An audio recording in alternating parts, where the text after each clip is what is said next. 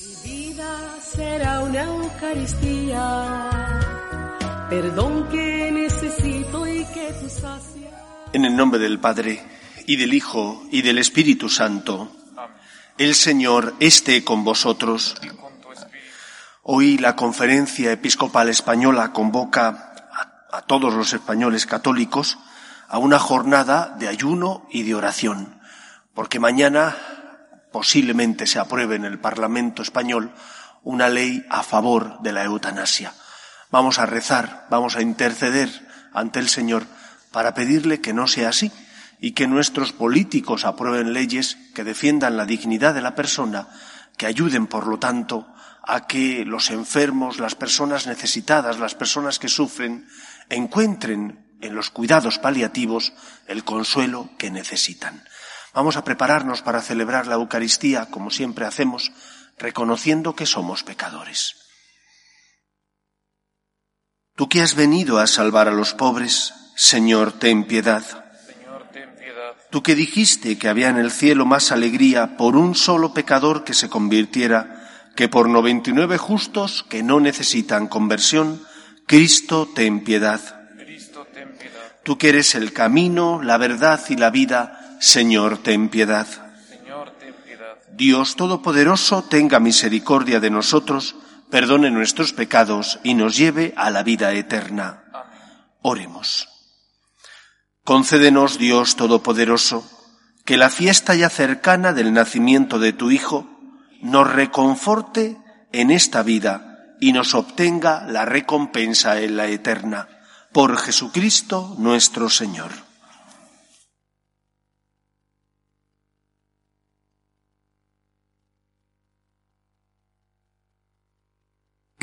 Lectura del libro de Isaías.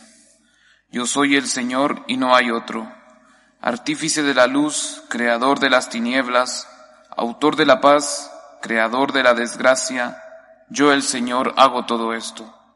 Cielos, destilad el rocío, nubes, derramad la victoria, ábrase la tierra y brote la salvación, y con ella germine la justicia, yo el Señor lo he creado. Así dice el Señor, creador del cielo, Él es Dios, Él modeló la tierra, la fabricó y la afianzó, no la creó vacía, sino que la formó habitable. Yo soy el Señor y no hay otro, no hay otro Dios fuera de mí. Yo soy un Dios justo y salvador, y no hay ninguno más. Volveos hacia mí para salvaros, confines de la tierra, pues yo soy Dios y no hay otro. Yo juro por mi nombre, de mi boca sale una sentencia, una palabra irrevocable. Ante mí se doblará toda rodilla, por mí jurará toda lengua. Dirán, solo el Señor tiene la justicia y el poder. A él vendrán avergonzados los que se enardecían contra él.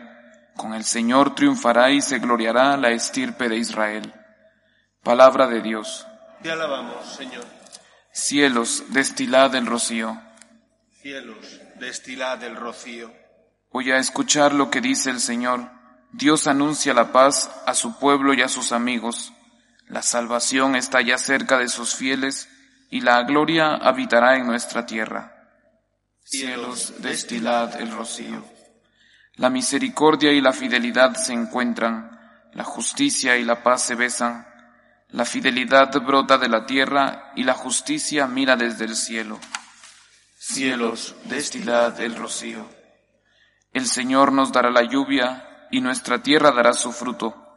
La justicia marchará ante Él, la salvación seguirá sus pasos. Cielos, destilad el rocío.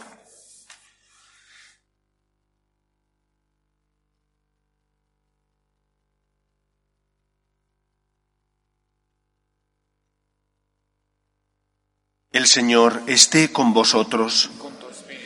Lectura del Santo Evangelio según San Lucas. Gloria a ti, Señor.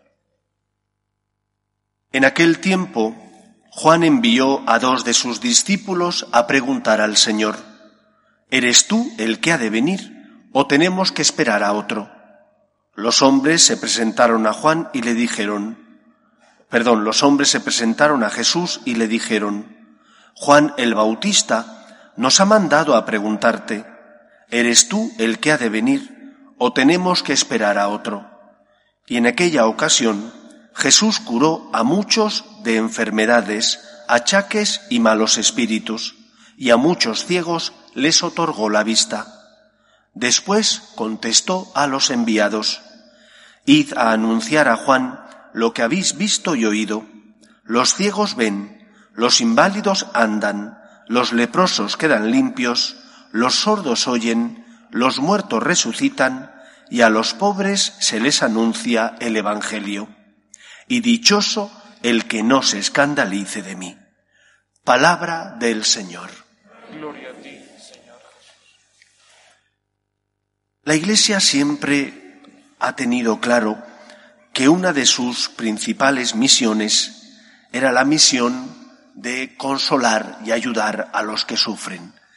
Desde el inicio, debido a esta concepción, tanto Pedro como sus compañeros se dedicaban a ayudar sobre todo a las personas necesitadas como podían ser las viudas y a otras personas que estaban desasistidas y por lo tanto sin sustento económico.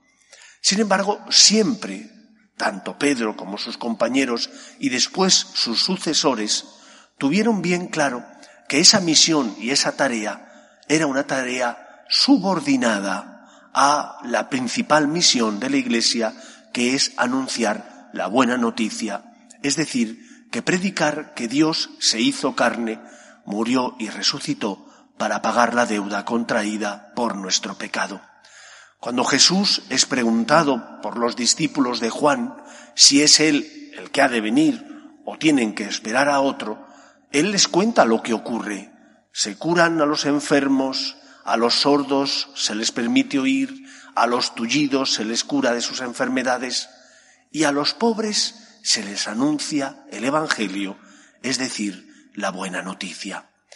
Por esa razón, cuando Pedro y sus compañeros se sintieron desbordados por la cantidad de, de obras de caridad que tenían que llevar a cabo, que tenían que realizar, pidieron al Espíritu Santo que les iluminara para que eligieran a siete varones de vida intachable y que pudieran llevar a cabo la misión de realizar esas obras de caridad que la Iglesia sabía que tenía que hacer, pero que a la vez eran plenamente conscientes de que había otra misión que estaba por encima de ella, que era la misión de anunciar el Evangelio, y que esta, la misión caritativa, era secundaria, dependía de esta primera misión. Pedro y sus compañeros se dedicarían a la, predicación de la palabra, mientras que los diáconos, que así se llamaba a las personas que elegían, porque venía de la palabra griega que significa servir, los diáconos se dedicarían a las obras de caridad. Creo que esto es importante no perderlo de vista, porque la principal misión que el Señor encomienda a su Iglesia y que por lo tanto nos encomienda a cada uno de nosotros en función de nuestra vocación personal es la de anunciar la buena noticia, la de llevar esperanza. Hace unas semanas se publicaba que en el Japón había habido más muertes en un solo mes por suicidios que por personas que habían contraído el virus, la COVID, y habían fallecido debido a esa pandemia. Por suicidios. Si lo tienen todo. Japón es una de las ciudades, de los países donde la tecnología es más importante, porque tienen fábricas, porque tienen empresas tecnológicas, porque es una, una, una sociedad muy tecnologizada. Y sin embargo, ¿por qué ocurren todo este tipo de muertes debido a los suicidios? Porque hay algo en el fondo del corazón de las personas que está enfermo y que los bienes materiales no pueden sanar ni curar. Cuando tu alma está muerta o está enferma, porque no dedicas tiempo a ella, porque ella no se encuentra con Dios, que es el que ilumina su conciencia, el que le consuela, el que le da esperanza, cuando tu vida solo consiste en vivir aquí, y claro, la muerte va a llegar, y cuando llega la muerte y tú lo percibes, vives con angustia ese momento, porque se acaba, crees que se acaba tu existencia, es lógico que a veces muchas personas caigan en esa angustia existencial, dado que no tienen fe, les falta esperanza.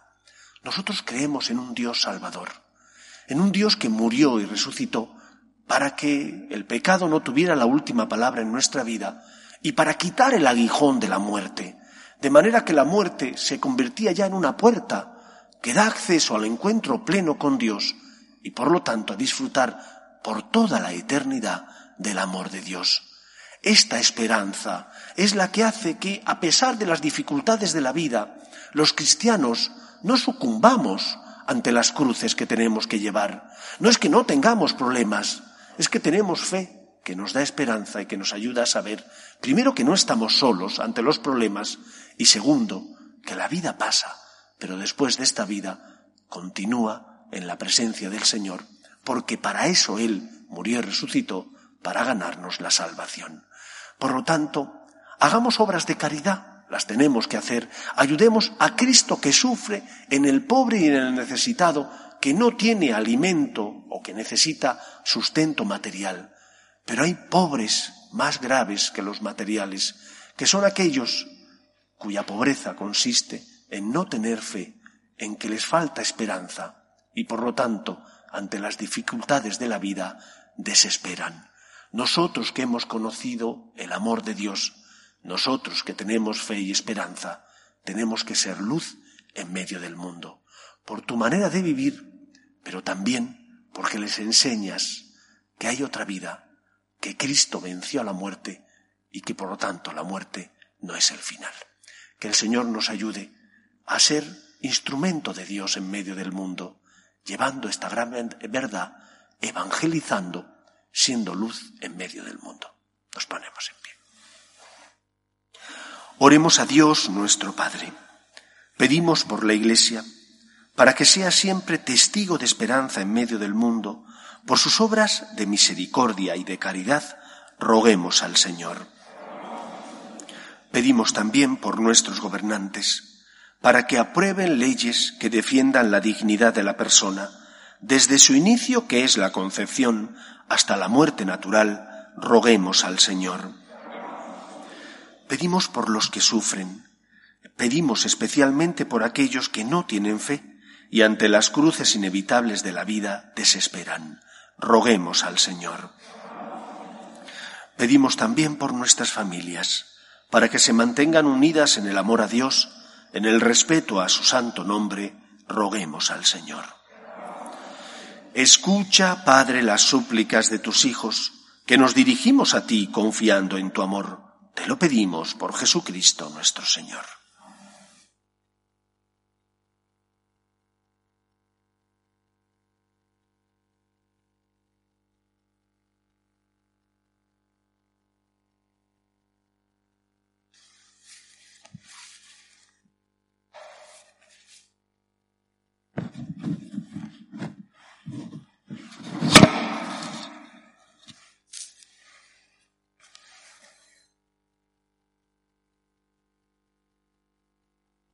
Bendito seas, Señor Dios del universo, por este pan, fruto de la tierra y del trabajo del hombre, que recibimos de tu generosidad y ahora te presentamos.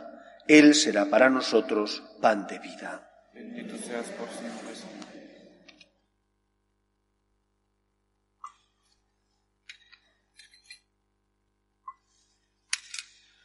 Bendito seas, Señor Dios del universo, por este vino fruto de la vida y del trabajo del hombre, que recibimos de tu generosidad y ahora te presentamos, Él será para nosotros bebida de salvación.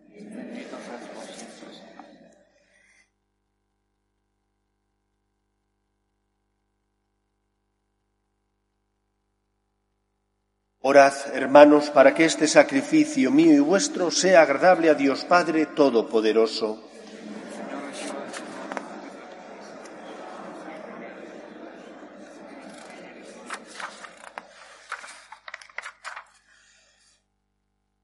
Haz, Señor, que te ofrezcamos siempre este sacrificio como expresión de nuestra propia entrega, para que se realice el santo sacramento que tú instituiste y se lleve a cabo en nosotros eficazmente la obra de tu salvación.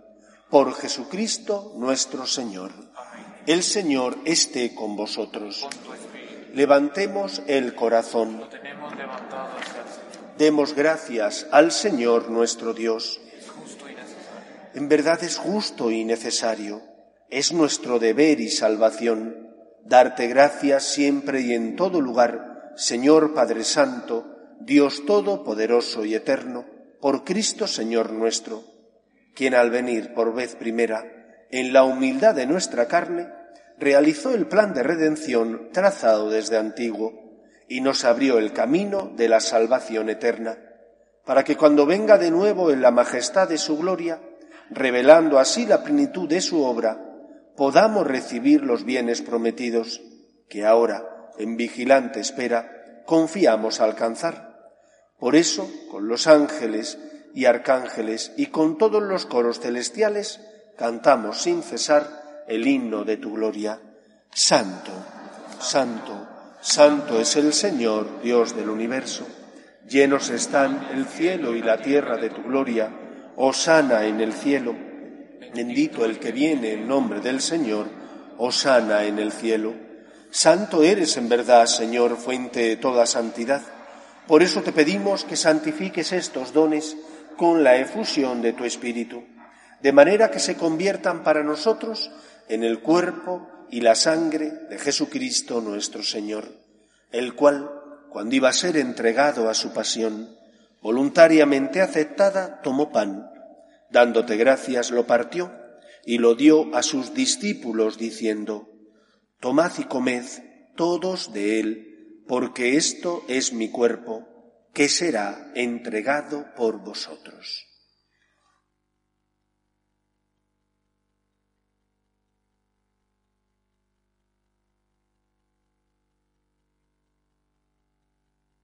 Del mismo modo, acabada la cena, tomó el cáliz y dándote gracias de nuevo, lo pasó a sus discípulos diciendo, Tomad y bebed todos de él porque este es el cáliz de mi sangre, sangre de la alianza nueva y eterna, que será derramada por vosotros y por muchos para el perdón de los pecados.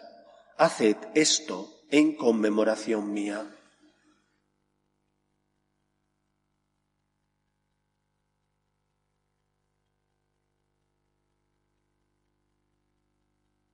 Este es el sacramento de nuestra fe anunciamos tu muerte, proclamamos tu resurrección. Ven, Señor Jesús.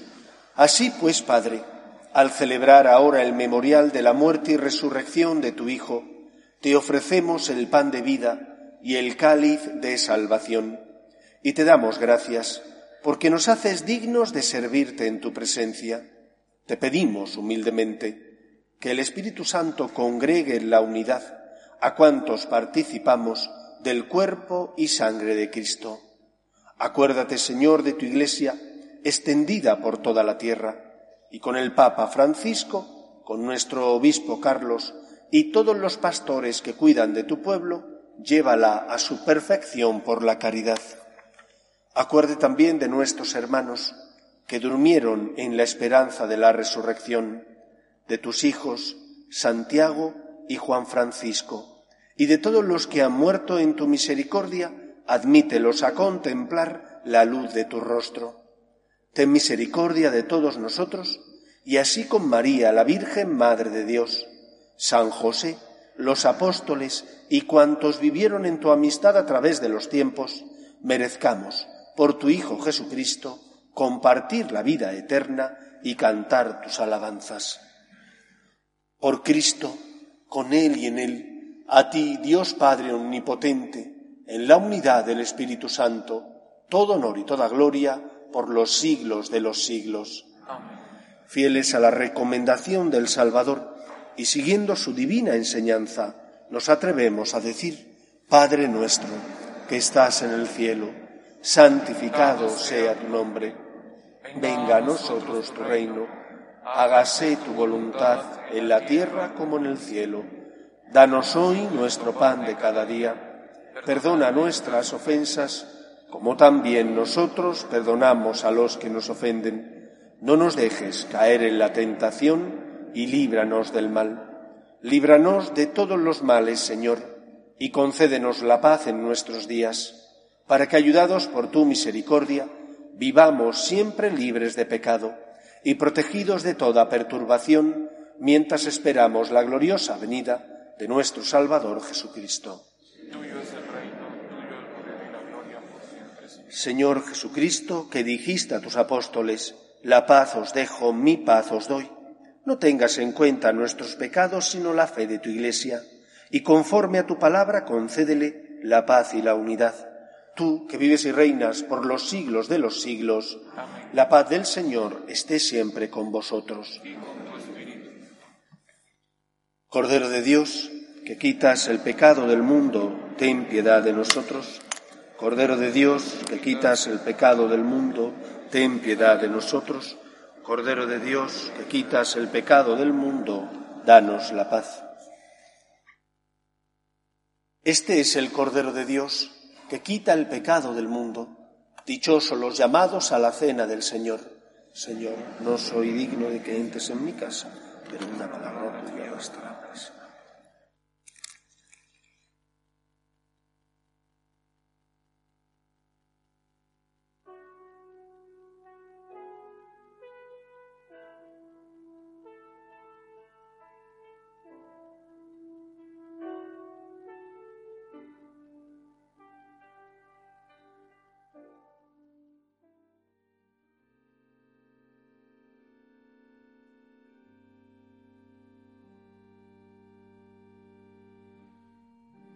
Comunión espiritual. Creo, Jesús mío, que estás real y verdaderamente en el cielo y en el santísimo sacramento del altar. Te amo sobre todas las cosas y deseo vivamente recibirte dentro de mi alma. Pero no pudiendo hacerlo ahora sacramentalmente, ven al menos espiritualmente a mi corazón. Y como si ya te hubiese recibido, te abrazo y me uno del todo a ti. Señor, no permitas que jamás me aparte de ti. Amén.